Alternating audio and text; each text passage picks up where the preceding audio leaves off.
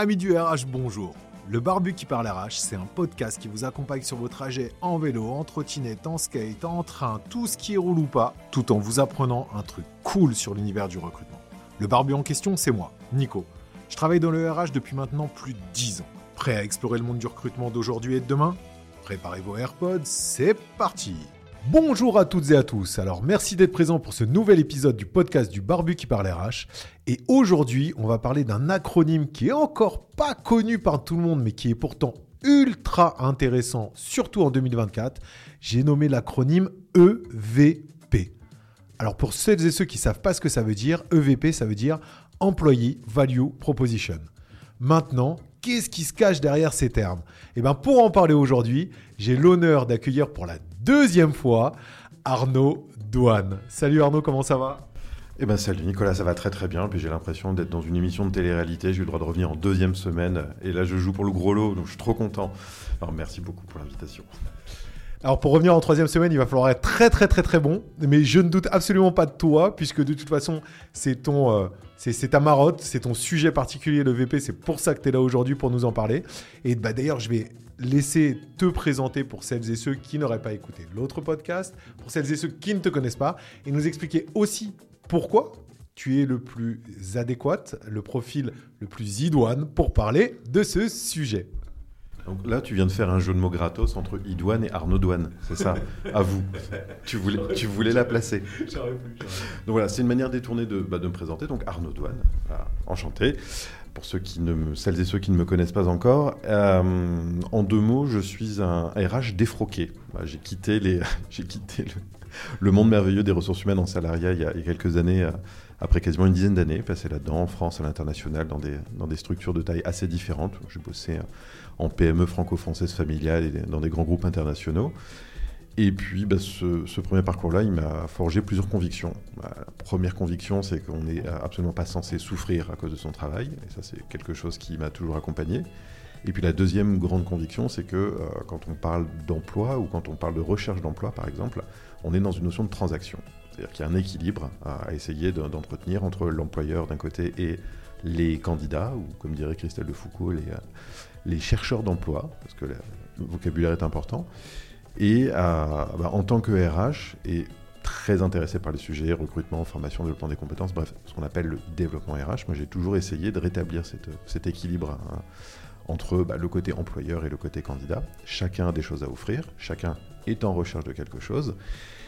Et l'histoire a fait que, bah, en 2014, je quitte le monde du salariat RH pour un, tas de raisons, pour euh, monter ma, structure d'accompagnement, avec cette envie d'accompagner les entreprises dans la, professionnalisation, c'est un mot compliqué, professionnalisation de, de leur pratique de recrutement, les parcours d'expérience candidat, et à force de mener des diagnostics, bah, il y a une évidence aussi qui, a refait surface, que j'ai vécu en tant que RH, qui est que pour qu'on puisse attirer des gens, il faut déjà qu'on soit capable de garder ce qu'on a chez nous.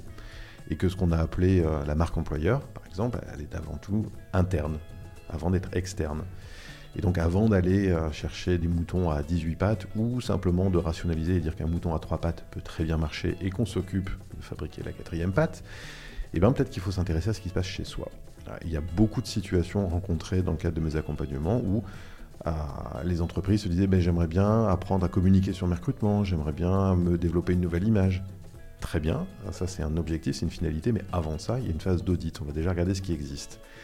Et c'est là que la notion de VP, euh, en, bon français de chez nous, on va appeler la proposition de valeur employeur, c'est là que ça rentre euh, en considération. Et c'est un truc juste fondamental parce que sans ça, vous ne pouvez pas faire de marque employeur. Et du coup, bah, en fait, c'est un petit peu le nom de ta structure, si je ne me trompe pas. EVP. Exactement. Donc, du coup, c'est pour ça que, en gros, c'est vraiment ta marotte, c'est vraiment ton sujet au quotidien. Et, euh, ben, on va commencer tout de suite pour en rentrant, en rentrant dans le vif du sujet.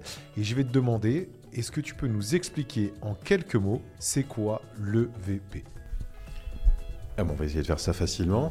Euh, imaginons que le VP, c'est dans le cadre d'une union entre deux personnes qui se choisissent ce que euh, l'une des deux parties va offrir à l'autre pour la convaincre de rester dans la relation, l'attirer dans un premier temps, et puis la convaincre de rester dans la relation. Ah, il y a des, années et des années en arrière, dans les vieilles traditions matrimoniales, on parlait de la dot qu'on offrait. Ah, bah, finalement, le VP, c'est un peu la dot de, l'entreprise. C'est euh, une famille de cinq, cinq critères, cinq sujets, cinq champs à investir euh, sur lesquels l'entreprise peut se positionner. Et c'est euh, sur ces cinq éléments-là qu'après, elle va aller se nourrir et qu'elle va alimenter cette fameuse marque employeur. tu vas me dire, mais c'est quoi les cinq éléments Je vais te le dire. Bah oui. C'est quoi les cinq éléments? Mais oui, car il y a cinq éléments, ah, cher Nicolas. la rémunération, qui, avant, d'aller plus loin, juste un truc très bête, hein, une observation en passant. Ah, il suffit de prêter attention aussi aux critères de motivation des collaborateurs et des candidats aujourd'hui pour se rendre compte que le VP est d'autant plus important. on pourra peut-être y revenir après. Donc, champ d'investigation numéro 1, la rémunération. Champ d'investigation numéro 2, la culture de mon organisation et la vision, c'est-à-dire donner du sens à mes candidats futurs collaborateurs. Champ d'investigation numéro 3, la gestion des compétences, les parcours professionnels. Non seulement je peux donner du sens et expliquer aux gens quel est le but de ce qu'ils vont faire et euh, le positionnement de mon organisation, sa croissance, etc. Mais surtout, je vais pouvoir dire aux gens, dans un an, dans deux ans, dans trois ans, voilà potentiellement ce qui pourrait vous attendre. Ah, sujet numéro 4, l'environnement de travail. Et sujet numéro 5, pour boucler la boucle, ah, les avantages et les bénéfices. De manière très simple, l'environnement de travail, je pense, assez clair. Ah, est-ce que c'est agréable de venir travailler? Quelles sont les ressources, outils euh, mis à disposition Et puis, euh, avantages et bénéfices, on va être bah, pas sur les avantages type oh, on a une mutuelle, c'est merveilleux, venez chez nous. C'est aussi bien les avantages matériels que toutes les dispositions qu'on peut avoir autour des congés, l'organisation du travail, la part du remote, la part du télétravail, etc. Donc cinq éléments sur lesquels une entreprise va pouvoir se plonger, réfléchir, pas forcément sur les cinq en même temps. Et puis derrière, c'est des actions à mettre en place en interne, et puis c'est à partir de là qu'après on peut les communiquer en externe cool, merci beaucoup pour cette définition. Euh, ça montre qu'il y a quand même pas mal de boulot à faire euh, pour pouvoir travailler son EVP correctement. On y viendra juste après euh, parce que tu vas nous aider. Hein. L'objectif aussi de ce podcast, c'est aussi que tu nous donnes des billes pour pouvoir avancer, que tu donnes des billes au RH pour pouvoir justement avancer sur ce sujet et que tu leur dises aussi sur ce sur quoi il faut faire très attention et ce, sur quoi il faut mettre des warnings. Mais avant toute chose, bah, c'est un petit peu, enfin, tu, l'as dit en tant que tel, en, l'expliquant, euh, et, ça coule de source, on va dire. Mais je vais quand même te poser la question, à savoir pourquoi c'est primordial aujourd'hui pour attirer les candidats que de travailler le VP même si c'est pas en fait l'EVP, je pense, qui est primordial, c'est plutôt ce que tu mets à l'intérieur de l'EVP. L'EVP, c'est plutôt la coquille qui va montrer euh, ta solution, ta dynamique, euh, ta politique RH, ton ADN, ta culture, ça va être tout ça. Euh, et, c'est vraiment pas, enfin, c'est vraiment ce que tu vas faire à l'intérieur qui va faire la différence.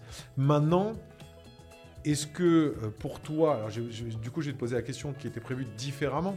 Est-ce que pour toi, le fait de travailler le VP, amène justement les RH et les entreprises à se poser la question du coup différemment et donc à avoir une approche qui soit peut-être plus complète, plus profonde que si jamais elle l'avait euh, pas faite et si jamais elle s'occupait euh, des, différents, des différents points dont tu as parlé de manière un peu plus silotée et de manière un peu plus, on va dire, anarchique.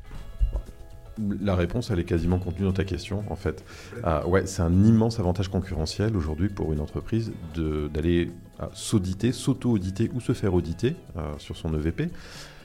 Pourquoi? Je l'ai euh, pitché à plusieurs reprises, mais si tu veux euh, aller chercher des gens dont tu as besoin, finalement, quand on parle de faire du marketing RH ou quand on parle de développer une marque employeur, le but c'est quoi? On va prendre un bout de la chaîne, c'est je vais aller chercher des candidats, des candidates dont je pense avoir besoin. Donc j'ai travaillé sur mon, mes personas candidats, etc.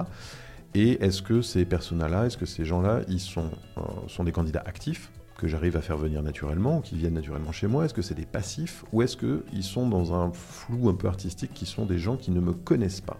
Je ne suis pas identifié chez eux comme étant un employeur potentiel. Donc il va falloir aller les chercher.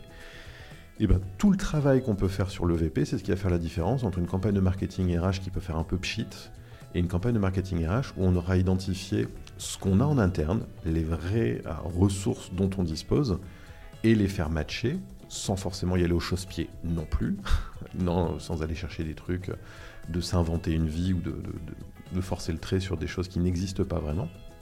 Donc le en ce qui me concerne et pour l'avoir constaté dans les entreprises qui ont, euh, qui ont fait ce travail-là, c'est un gage de sincérité. C'est un gage d'authenticité. Et donc, ça permet, entre autres avantages, de contrer l'effet euh, miroir déformant du, strict marketing RH. Ce qu'on lui reproche aujourd'hui à la marque employeur, c'est d'être bullshiteuse. C'est euh, je vais dire aux candidats ce qu'ils ont envie d'entendre, je vais promettre euh, être la meilleure entreprise, et puis après, bah, tu me crois, tant mieux, je ne suis pas tenu, moi, de tenir mes promesses, parce que bah, tu m'as cru, toi, candidat. Une entreprise qui a fait son travail de réflexion sur le VP, c'est une entreprise qui a donc mis en place des choses, tu l'as dit, c'est des actions concrètes. Donc ça veut dire qu'il y a des éléments de preuve. Donc un candidat ou une candidate qui pourrait douter demain, tu dis bah non, regardez, voilà, on a mis ça en place chez nous. Et on l'a mis en place parce qu'on a réfléchi. Donc en termes de transparence, en termes d'honnêteté, euh, en termes d'approche euh, entière, je trouve que ça fait vraiment, je le répète, un avantage concurrentiel qui est offert sur un plateau d'entreprises qui sont OK pour aller sur ce sujet-là, qui n'est pas une démarche parmi les plus évidentes. Et, concrètement, en dehors de l'avantage concurrentiel, avant de passer aux bonnes pratiques et aux mauvaises pratiques, mais avant l'avantage concurrentiel, est-ce que tu. Est-ce que les entreprises. Alors, je pense que pour travailler le VP, il faut déjà avoir une volonté derrière de vouloir le faire. Donc, c'est-à-dire qu'il faut déjà avoir une certaine maturité sur le sujet, euh, être prêt à vouloir avancer. Donc, c'est pas n'importe quelle entreprise qui peut le faire. quand on parle de taille et de secteur, on s'en fout. C'est vraiment pas n'importe quelle entreprise en termes plutôt de maturité et d'avancée. Euh, mais est-ce que tu penses ou est-ce que tu as vu plutôt dans tout ce que tu fait, dans tous les clients, tous les partenaires avec lesquels tu as bossé, est-ce que le fait de travailler le VP in fine crée une réelle avancée pour l'entreprise en dehors de l'avantage concurrentiel hein? Est-ce que ça crée une réelle avancée dans la structure de l'entreprise? Parce que c'est avant toute chose aussi, tu l'as dit, pour conserver ses collaborateurs, avant de pouvoir attirer. Est-ce que ça contribue à créer une réelle avancée dans l'entreprise? Ou est-ce que, ben, malgré tout, il faut vraiment avoir euh, un, fond profond qui soit vraiment bien travaillé avant de travailler son EVP je pense qu'à peu près n'importe quelle entreprise peut décider de se, lancer dans le chantier, à, condition que ce soit sincère, authentique. À nouveau, si c'est se dire qu'on va s'acheter euh, une caution ou des actions ou des supports de communication ou des choses qu'on pourrait instrumentaliser derrière à, moindre frais, c'est une erreur. Et ça va aller dans le mur. Parce que comme tu pars de l'interne et que tu es quand même sur des sujets qui sont moteurs, si on prend la rémunération, qui est le levier de motivation des gens number one, et c'est pas prêt de changer. Euh, demain, si tu te rends compte que ton entreprise, elle est moins disante que la plupart de tes, euh, de tes concurrents, à hauteur de, allez, je sais pas, 5%, est-ce que ça vaut le coup de revoir ta politique de rémunération, de dire on rase gratis, on augmente tout le monde de 2,5, allez, sur, euh, sur les trois années qui viennent, on récupère au niveau du marché? C'est une vraie décision stratégique. Ça a un coût ça veut dire que tu prends aussi des engagements par rapport aux gens. Donc si tes décisions sont pas les bonnes, si c'est pas ajusté aux bons endroits, tu peux perdre des gens. C'est un des risques de l'EVP. Donc, comme tu disais, c'est pas qu'un avantage concurrentiel euh, versus les autres, c'est déjà avant toute chose un travail à faire en interne, en fonction des besoins, des envies des collaborateurs, ça veut dire les écouter avant toute chose. Et la mission première de l'EVP, c'est de définir une stratégie RH. On, peut lire assez souvent sur les réseaux que les directions des ressources humaines ne sont pas suffisamment associées ou ont du mal à aller chercher leur rôle stratégique. Bah, le VP, c'est aussi un excellent moyen pour la fonction RH de se positionner comme un partenaire stratégique pour un dirigeant qui dit voilà, j'ai envie d'emmener mon entreprise là-bas. De quoi j'ai besoin, de quoi j'ai envie? Bah, Tu as besoin d'avoir des gens qui sont payés à hauteur du marché. On peut se positionner. Est-ce que j'y vais ou est-ce que j'y vais pas? Et si c'est un décalage de 20-30%, c'est irrécupérable j'ai quatre autres leviers potentiels que je peux aller activer. Après, tous ont peut-être pas la même valeur faciale. Euh, les gens vont pas tous être concernés de la même manière.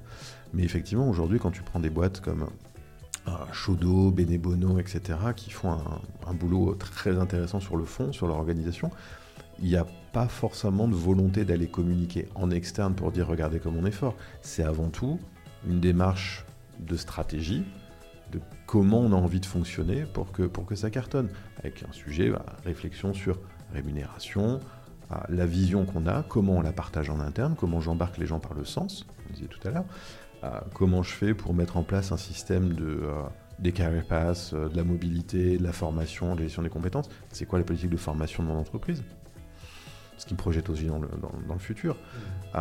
ça va venir interroger quand on parle environnement de travail, c'est aussi derrière la notion d'organisation quasiment physique du travail et de manière un peu plus abstraite, est-ce que j'ai envie d'une entreprise en silo, matriciel, c'est horizontal, c'est vertical, c'est quel type de gouvernance, c'est quel type de management? Donc le VP, c'est profondément structurant pour une boîte. Ah, que ce soit une, boîte en seed, ou une série A, une série B, que ce soit des entreprises qui sont déjà bien installées, mais qui ont envie à un moment donné de se dire Ok, on a un peu maltraité nos ressources humaines jusque-là, et il est temps d'en faire quelque chose. dire, il est jamais trop tard. Ça, c'est un message qui est, à mon avis, important de, faire passer. Par contre, c'est une démarche qui est extrêmement engageante, qui est complexe, qui est longue, et qui nécessite d'aller mettre les mains et la tête à des endroits où la plupart des gens dans l'entreprise n'ont pas envie d'aller mettre euh, les mains et la tête. Après, ce qui est, super intéressant dans ce que tu, dis, c'est que euh, s'aperçoit que même si on n'est pas bon sur certains aspects, il y en a plusieurs, tu, les as cités, il y a cinq champs sur lesquels on peut agir. Et le fait de pouvoir agir sur ces cinq champs et le fait de se dire que c'est dans un premier temps quelque chose pour fidéliser les collaborateurs, bah c'est important. Parce que ça veut dire que c'est pas parce que tu es mauvais quelque part que, que tu peux pas rattraper justement un certain retard ou que tu pourras le rattraper très difficilement sur du très long terme, que tu peux pas agir sur les autres. Et je pense qu'en interne, ça fait aussi beaucoup d'effets, le fait de devoir agir et le fait aussi de poser le constat, de dire que les, collaborateurs sachent que tu as posé le constat, que tu sais que tu pourras pas le faire, que tu l'avoues, que tu, que tu es transparent sur le sujet, mais que du coup, tu vas bosser sur les autres. Ça amène une forme quand même de considération et de valorisation, je trouve, qui est hyper importante. Donc, euh, donc euh, effectivement, très très intéressant. écoute, on, va passer sur de l'actionnable. Du feu, l'actionnable. Et euh, bah, écoute, tu vas avoir, tu as 30 secondes, non, je déconne, à ton tour pour nous dire surtout quels sont les 5, 6, 4, 3, 2, ce que tu veux, bonne pratique euh, pour pouvoir justement mettre en place cette, EVP. Euh, quelles sont les, grandes étapes à franchir et comment une entreprise en fait peut se lancer dans le sujet euh, de manière, on va dire, relativement simple ou faire ses premiers pas dessus. donc, bah, écoute, vas-y, je t'en prie, tu as 3 heures. Alors, moi, j'ai presque tout le temps qu'il faut. Non, après, je pense que ma fille va se mettre. On va la retrouver sur le trottoir devant l'école, elle va pas apprécier. et puis, les auditeurs n'ont pas 3 heures pour euh, réussir une réflexion autour de la mise en place de son EVP, déjà, il faut se souvenir d'un truc, c'est que l'EVP ne va certainement pas résoudre tous les problèmes. Ça, c'est un truc qui peut avoir tendance, alors pas à me, dresser les cheveux sur la tête parce que j'en ai plus, mais euh, plutôt les, poils sur les bras. Euh, si jamais tu as une entreprise dans laquelle il n'y a pas de vision stratégique, il n'y a pas le fameux why de Simon Sinek qu'on a poncé dans tous les sens, si tu n'as pas une direction euh, un minimum impliquée, euh, ou qui se dit tiens en fait je suis juste en train de m'acheter une bonne conscience euh, pas cher, si alors c'est quelque chose qui se prépare, si tu es dans un environnement où il y a une forte résistance au changement, ça va être compliqué. Si structurellement ton entreprise elle est perclue de process à la ramasse et que c'est comme ça, et c'est en lien avec le point précédent, ça a été toujours fait comme ça et on n'est pas capable d'évoluer, on n'a pas envie d'évoluer, ça va être un petit peu compliqué.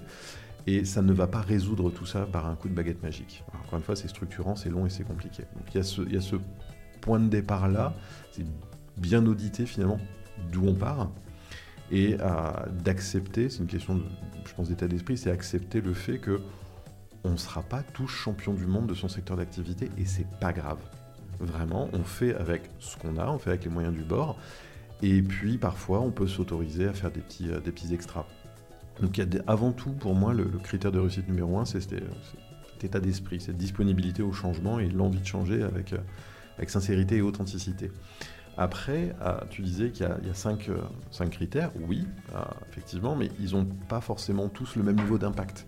Donc à nouveau, on démarre par une phase d'audit, qui va donc démarrer par l'interne, ça veut dire accepter d'aller poser des questions à mes collaborateurs, ceux qui sont là, ceux qui ne seront bientôt plus là, si le climat euh, social ou la relation individuelle le permet, à mes ex-collaborateurs aussi. Donc, c'est une pratique que je, voudrais voir systématisée dans les organisations, c'est les exit interviews, pas juste pour le principe de les faire, mais parce que derrière, on peut aller chercher de la donnée, on peut aller recueillir des infos et, piloter un petit peu mieux son activité. À voir en priorité où est-ce qu'il faut mettre le curseur. Je reviens sur ce que je disais tout à l'heure. Sur euh, la rémunération, par exemple, si je suis à des années-lumière de ce que ça devrait être. Est-ce que je prends la décision d'aller euh, mettre du temps, de l'énergie et du pognon sur un truc où c'est quasiment une cause perdue Ou est-ce que je vois où sont mes, euh, mes points de force et je capitalise dessus et je regarde où est-ce que je suis considéré comme étant un peu faiblard et où est-ce que je peux avoir des quick wins assez rapidement? Donc sur la culture d'entreprise, parce qu'il y a un truc dont on n'a pas parlé, il faudra quand même faire gaffe, le fait est que la culture d'entreprise préexiste à l'EVP. Donc à partir du moment où tu as des gens qui décident de bosser ensemble, ils créent une culture, de facto. Euh, donc cette culture, elle existe avant l'EVP. Elle rentre dans les cinq critères de l'EVP. Mais donc, en train sur l'EVP, tu vas aussi travailler sur ta culture d'entreprise. Donc, tu vas la faire évoluer. Il y a une espèce de blougou à sens giratoire spatio-temporel inversé dessus qui est pas toujours facile à, appréhender. Bah, je, je, referme la parenthèse. Mais euh, tu peux, euh, tu peux décider effectivement d'aller écouter ce que les gens ont à dire, de voir où sont leurs attentes, qu'est-ce que je peux mettre en place rapidement, ce qui va les engager aussi, ce qui va leur envoyer un signal très positif. L'erreur, une deuxième erreur, où là où potentiellement on peut perdre un peu les gens en route, c'est euh, passer la phase d'audit. C'est justement ce côté par où je commence, par quelle bouche je prends les choses. Par le plus simple. Les gens veulent un parcours de mobilité, veulent gérer des compétences, etc., bah, on se pose entre la RH, les différentes, directions, le board, le CEO, etc., et c'est politique de formation. Je fais quoi? Bah, Si les gens me demandent à être formé en anglais, pourquoi? Bah, Parce qu'ils ont entendu des rumeurs sur l'internationalisation de la boîte. Ah, tiens, mais c'est pas vrai, on va pas s'internationaliser. Peut-être qu'on a besoin de communiquer aussi sur l'axe stratégique. Quand les gens demandent à être formés sur des sujets X ou Y, il y a des raisons derrière. Donc allez demander les raisons de ces formations, tout analyser en détail. C'est là où je disais que ça prend du temps finalement cette phase d'audit, mais tout analyser pour comprendre ce qui pousse les gens à verbaliser des envies au sein d'une entreprise. Ça te permet de savoir où sont leurs attentes potentielles et où toi mettre le curseur en tant que, dirigeant. Et c'est vrai que le passage à l'action peut être rendu difficile par le fait qu'on dise Waouh, c'est des écuries d'Ogias, j'ai tellement de trucs à faire. là, je reviens à mon constat précédent c'est de ne pas se laisser décourager et c'est euh, politique des petits pas Juste se dire que c'est une politique de petits pas et que chaque action qui sera mise en place, elle va apporter des bénéfices.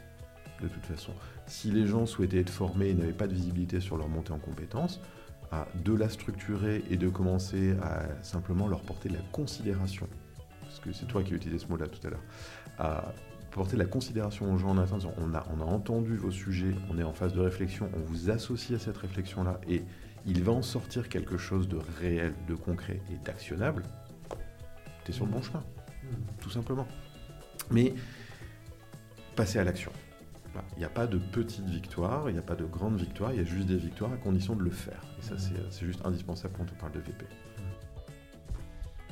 Trop cool, mais du coup, les étapes parce que là, tu nous as tout raconté, mais tu nous as pas dit les étapes à franchir. Là, tu nous as dit de passer à l'action. Nous, on veut du concret, de l'actionnable, les étapes.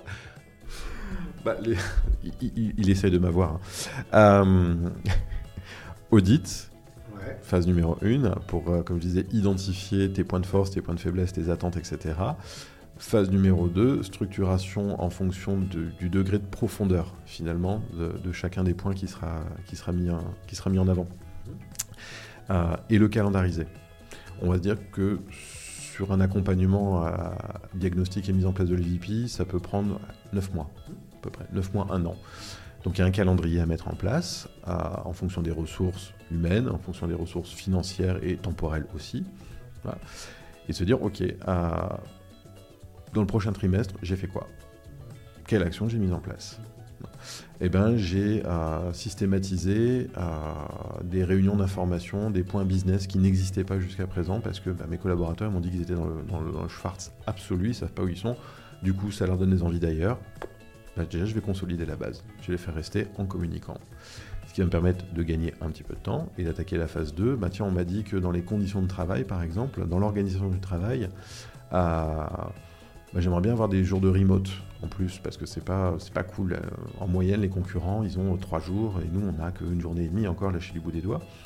Ça, typiquement, euh, mais chaque, euh, comment dire, chaque action va être un, projet lui-même. Donc ça veut dire que tu vas pas décider du jour au lendemain de passer en mode trois jours de, de, TT ou de remote pour X ou Y pourcentage de ta, de ta population. Ça se réfléchit, ça se construit, etc. Donc, je dirais, c'est avant tout une approche calendaire, une approche dans le temps pour pouvoir le faire. Ah, et puis les actions à choisir, ben, c'est en fonction de la nature de tes problèmes. C'est pour ça que je, me marre quand tu me dis, tu n'as pas répondu en actionnable. la première action, c'est demander aux gens comment ils vont et ce qu'ils attendent. Et après, on éteint la lumière, on voit ce qui se passe. Mais euh, voilà. Et puis mesurer l'efficacité, bien évidemment, parce qu'à partir du moment où tu. Bah oui, on garde le meilleur pour la fin. Il, vous le voyez pas, mais il m'a mis un goût. Il m'a pointé du doigt, comme si c'était un prof et que je donnais la bonne réponse. C'est terrible. Mesurer l'efficacité, c'est hyper important. Il faut toujours finir par ça. Ok, trop cool. Bah écoute, donc tu nous as expliqué un petit peu ce qu'il fallait faire. Tu nous as aussi un petit peu euh, donné les warnings de ce qui était bon et ce qui n'était pas bon. Euh, tu les as évoqués hein, au milieu de tout ça. Maintenant, euh, pour, quand même, pour vraiment faire attention, parce que je pense qu'il y a peut-être deux, trois points noirs sur lesquels il faut faire très attention. Euh, tu en as évoqué quelques-uns euh, sur, euh, sur, la, suite à l'audit, sur ce qu'on pourrait percevoir dans l'entreprise. Peut-être, je pense, le premier qui est primordial, c'est ce que tu disais tout à l'heure, c'est que la culture de l'entreprise est préexistante et donc, du coup, il faut la connaître, il faut la voir. Si on ne l'a pas ou s'il y a un problème à ce niveau-là, forcément, on ne pourra pas dérouler, on ne pourra pas aller sur le VP. mais au-delà un petit peu de tout ce que tu nous as expliqué au milieu de tout ça, est-ce qu'il y aurait vraiment des points de vigilance préalables euh, au travail de l'EVP euh, sur lesquels on pourrait dire, OK, mais tant que ça, c'est pas fait, euh, on peut pas y aller, premièrement. Ou si tu n'as pas ça en stock, eh ben, on peut pas y aller, deuxièmement. Tu vois, c'est-à-dire que il y a un moment donné, il faut être conscient qu'on le disait, tu le disais, euh, toutes les entreprises peuvent y aller, et c'est une réalité. Euh, on l'a évoqué, je, l'ai dit, et tu, l'as confirmé, il faut quand même une certaine maturité pour pouvoir aller dessus, c'est une réalité. Euh, voilà, parce qu'il y, y, a des gens qui vont écouter, qui vont se dire, ok, vas-y, feu, j'y vais, mais est-ce qu'il y a justement ces deux, trois petits points, ou peut-être un seul, ou pas du tout, sur lesquels il faut faire très attention au-delà de ce qu'on va pouvoir découvrir dans l'audit et qui vont nous dire, OK, on, va, on va faire cet audit, on va regarder, l'audit nous montre qu'il y a quand même pas mal de problèmes. Donc on commence notre travail de VP, mais avant de vraiment aller en profondeur euh, sur cette structuration calendaire dont tu as parlé, sur ces différentes actions, bah, peut-être qu'il faut qu'on règle ça pour pouvoir aller sur une structuration qui soit saine. Ça, ça découle de l'audit. Mais voilà, en amont de cet audit, est-ce que tu aurais deux, trois points de vigilance? J'en ai un euh, fondamental, mais tu vas, tu vas râler parce que c'est pas, c'est, pas actionnable, mais c'est euh, bien faire la différence entre les trois niveaux culture d'entreprise, EVP et marketing RH et, branding employeur, qui sont vraiment trois niveaux de, profondeur différents. La culture, je répète, elle existe. L'EVP va se nourrir d'elle-même et c'est l'EVP, tout le travail qu'on va faire, qui va fournir le, combustible pour toute la stratégie de branding derrière et, et les actions concrètes. Donc le warning, encore une fois, il est postural et il est philosophique. Si tu veux quelque chose qui soit ultra rapide à mettre en place, tu veux faire un coup, tu veux casser Internet en deux avec une action de, de com incroyable, c'est pas sur le VP qu'il faut aller. Par contre, le VP, c'est durable, c'est profond et, je le répète, c'est structurant. je pense que c'est une erreur, effectivement, à ne, pas commettre. Euh, après, est-ce qu'il y a des red flags totaux sur la, notion de VP ah, Dans la pratique aujourd'hui, euh, à part des questions d'individus, j'en ai pas rencontré. Le, plus gros obstacle à ce stade-là, c'est le fait que comme on est obligé de passer par la case culture d'entreprise pour que ce soit exhaustif, on va forcément s'intéresser à la personnalité des dirigeants, à ce qui va être leur représentation du monde, leur cartographie de valeurs, de croyances, etc. Et là, ça devient perso. Et là, en général, ça commence à les faire flipper un tout petit peu. Donc, c'est euh, le VP est euh, assez indissociable finalement bah, de, tes instances dirigeantes et de tes euh, CEO, de ton board, etc. il faut que eux aussi soient prêts à un moment donné à, se mettre un peu, un peu tout nu, ce qui n'est pas toujours une approche évidente. C'est pas une remise en cause de leur pouvoir. Et le VP, et là c'est un, un, un, autre red flag pour le coup, ne, ne fonctionnera jamais sur une approche descendante ça fonctionnera jamais sur du top-down. Euh, la culture, entre guillemets, peut presque se décréter. Une partie de ta culture d'entreprise peut se décréter parce que un dirigeant, une dirigeante va impulser sa vision et on va retrouver dans son management qui il est, etc. Et si c'est des bébés managers qui fait grandir, bah, ils vont apprendre par capillarité, ils vont apprendre par imitation, ils vont faire pareil. Mais tu peux pas, euh, même si la culture est reproduction, tu peux quand même la modifier, tu peux quand même la modifier un tout petit peu. Mais elle peut être assez descendante même s'il y a d'autres formes de culture qui existent, voilà, comme je disais, dès que tu as des gens qui bossent ensemble, il y a une culture qui apparaît. Le VP, ça ne peut pas se décréter. Mmh. C'est quelque chose qui, qui est fait pour les collaborateurs, par les collaborateurs, mais parce qu'à un moment donné, encore une fois, ceux qui ont la responsabilité de piloter une entreprise et de la structurer sont d'accord pour entendre euh, des choses qui vont peut-être à l'encontre de leur vision. Mmh. Je dirais que ce sont les deux gros warnings. Merci pour ces warnings et surtout pour, pour ce que tu as décrit qui pour moi est primordial. Tu vois, je, découvre un petit peu alors. Pour être honnête, hein, je connaissais le concept de VP, je ne le découvre pas spécialement aujourd'hui, mais je découvre sa profondeur parce que je l'ai jamais en tant que tel, je n'ai jamais vraiment bossé avec les boîtes. Tu vois, pour moi, nous, quand on arrive sur des sujets, on arrive sur des sujets où ils sont censés déjà avoir commencé à travailler ça et on arrive plutôt sur la phase aval. Et, c'est assez intéressant ce que tu as remis en perspective, c'est-à-dire qu'au final, il faut bien comprendre que tu as une succession. La culture, l'ADN doit être là, doit être connu, doit être su, qui après peut justement être la base de travail pour justement dérouler le VP et faire avancer sur tous ces sujets-là. Et c'est à partir de ce moment-là où le marketing aura du sens. Parce que tu l'as dit à juste titre, euh, on peut balancer une grosse campagne, faire un gros coup. Euh, un gros coup de boost en marketing digital ou marketing autre, hein, de toute façon, euh, sur plein de sujets différents. Il en reste que ça ne sera qu'un coup de boost si jamais il n'est pas corrélé à quelque chose qui est bien bossé derrière. Donc euh, donc c'est pour ça que j'ai bien aimé ton, ton, triptyque et ton, ton déroulé, euh, qui est tout à fait naturel, que j'avais pas forcément vu comme ça. donc c'était intéressant. J'apprends à chaque fois que je suis avec toi, j'apprends des choses. C'est hyper intéressant. Chaque fois, j'apprends des choses. dernière petite chose, c'était pas prévu, mais bon, allez, vas-y, en, en, deux minutes. comment tu vois 2024 Mieux que 2023. Coupé. Euh, comment je vois 2024 euh, Écoute, j'aimerais croire, j'aimerais pas croire, je, je vais œuvrer, et on est nombreux euh, professionnels de l'accompagnement RH dans ce sens-là, pour bah, restaurer la confiance qu'on peut avoir vis-à-vis de la fonction RH, déjà, premier point. Deux, à titre plus perso, ce que je disais en intro, restaurer à l'équilibre de la relation entre les collaborateurs et leurs employeurs et les candidats et les employeurs potentiels. Euh, et j'aimerais, là pour le coup c'est un vœu, euh, que 2004 soit l'année de la fin du bullshit. 2024. 2024. J'ai dit quoi 2004. voilà. Bonjour, je, viens de, je suis Captain America, on vient de me décongeler. 2024, voilà. il manque un 2, ça va. Euh, mais que ce soit la fin du bullshit, vraiment, qu'on arrête les, les, les, effets d'annonce et qu'on soit juste intègre, transparent, et qu'on se dise que c'est ok de changer, que c'est pas dangereux, ce soit on n'a pas trop le choix, qu'on faire ce qu'on s'était dit à propos de l'IA il y a quelques, mois en arrière. Trop cool, des belles perspectives et surtout des bonnes idées. Le no bullshit, je suis complètement d'accord. C'est ce qu'on prône euh, tous, euh, tous ensemble sur le sujet. Euh, d'ailleurs, on fait des vidéos à ce sujet-là. On va en sortir une bientôt. On va faire d'autres trucs. Ça va être hyper cool. Merci beaucoup Arnaud pour cet échange qui était encore une fois super intéressant, super sympa. Bah écoute, merci encore pour l'invitation, génial. Puis j'ai le droit de revenir en semaine 3 alors ou pas? Tu auras bien évidemment le droit de revenir en semaine 3, par contre on se refera un autre débat. Merci à toutes et à tous d'avoir suivi ce podcast et je vous dis à très vite pour un nouvel épisode. Merci à tous les survivants qui sont restés jusqu'au bout. C'était le Barbu qui parle RH, le podcast sur le recrutement d'aujourd'hui et de demain. Vous pouvez me retrouver sur LinkedIn, Nicolas Pazetti, aka le barbu qui parle RH. Si vous avez kiffé, la meilleure façon de nous soutenir, c'est de laisser un super avis 5 étoiles sur votre plateforme d'écoute. À très vite pour un nouvel épisode.